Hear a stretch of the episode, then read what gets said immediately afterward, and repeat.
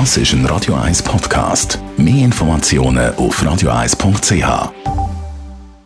Die grünen Minuten auf Radio 1 wird Ihnen präsentiert von Energie 360 Grad. Nachhaltige Energie und Mobilitätslösungen für die Welt vom Morgen. Energie360.ch Natürliche Lebensräume werden immer seltener und so nimmt natürlich auch die Artenvielfalt ab. Darum reden wir heute über die Naturgärten, das mit Daniela Friedli von der Umweltarena Spreitenbach. Viele Schweizer Gärten sehen immer sehr aufgeräumt aus, so mit der grünen Rasenfläche und am Sitzplatz, der asphaltiert ist und ab und zu ein paar exotische Pflänzchen. Aber für die Artenvielfalt ist das natürlich nichts. Wenn man hingegen einen Naturgarten anlegt, dann tut man eben einheimische wilde Pflanzen und durch das auch Tiere einen Lebensraum geben.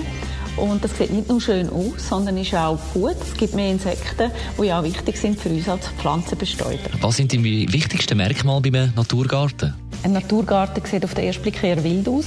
Der Boden ist eben nicht verbaut, sondern offen oder eben mit Pflanzen bedeckt. Das kann ein farbiger Rasen sein oder einfach eine Ecke mit den wilden Blumen. Und der positive Nebeneffekt ist, dass man weniger Arbeit hat, weniger Dünger braucht und auch weniger Pestizide. Und so ein Naturgarten gibt dann eben so kleine Strukturen und das sind dann Lebensräume für einheimische Tiere.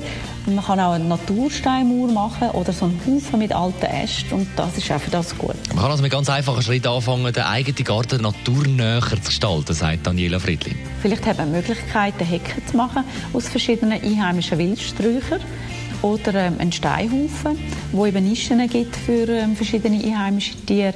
So etwas zeigen wir auch bei uns im Aussenbereich. In der Umweltarena hat es 14 Naturmodule und eines davon zeigt, wie man aus Steinen Eidechsenburg bauen kann. Die grünen Minuten auf Radio 1.